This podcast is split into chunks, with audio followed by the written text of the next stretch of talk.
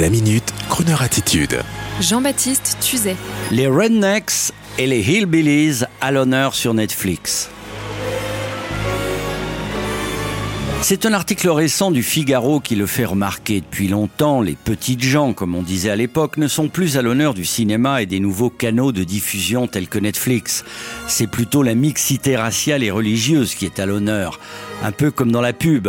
La marque Coca-Cola, par exemple, qui sera à l'honneur et qui est à l'honneur de l'émission Fly Me to the Brands pour ce mois de décembre, montre dans ses pubs, par exemple, deux femmes musulmanes en train de boire du coca ou encore un papy tendant motard participant à une gay pride.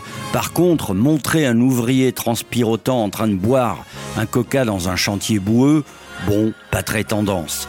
Et pourtant, le cinéma français de l'entre-deux-guerres a fait ses plus beaux films, ses chefs-d'œuvre français, en mettant en scène les classes populaires, les gens ordinaires, incarnés par des Gabins ou des Arletty.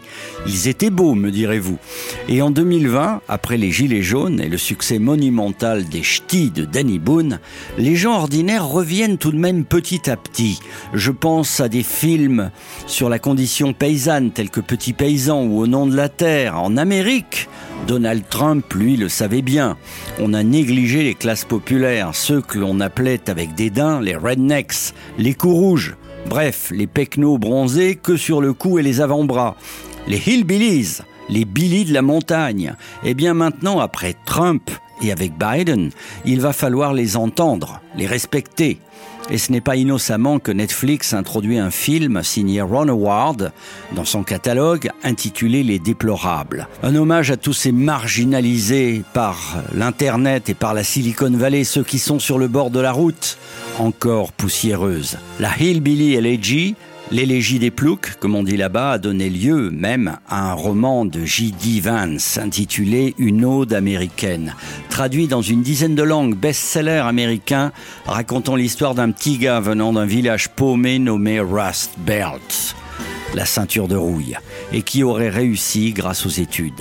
Roman autobiographique marquant le changement, et le cinéma de Netflix s'en est également chargé. Tant mieux.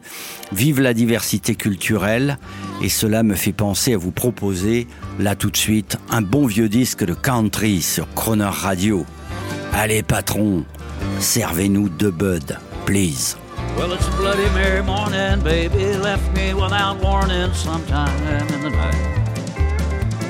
Flying down to Houston, forgetting her the nature of my flight. As we taxi toward the runway with the smog and haze, reminding me of how I feel. Just a country boy who's learning that the pitfalls of the city are extremely real. Yeah, all the nightlife and the parties, temptation and deceit, the order of the day. Well, it's a bloody Mary baby, somewhere in L.A. Now it's a Bloody Mary morning, baby, left me without warning sometime in the night. And I'm flying down to Houston, forgetting her the nature of my flight.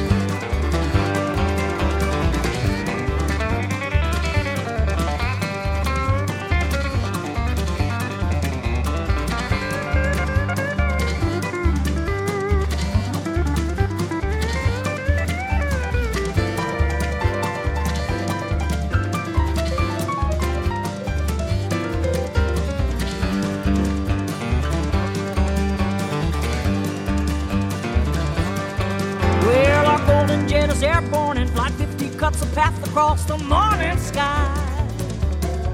And a voice comes through the speaker reassuring us Flight 50 is the way to fly. And a hostess takes our order, coffee, tea, or something stronger to start off the day. Well, it's a Bloody Mary morning and I'm leaving, baby, somewhere in LA. It's a Bloody Mary morning Baby left me without warning sometime in the night. And I'm flying down to Houston, for getting her the nature of my flight. It's a Bloody Mary morning, baby left me without warning sometime in the night. I'm flying down to Houston, for getting her the nature of my flight. I'm flying down to Houston for getting her the nature of my flight.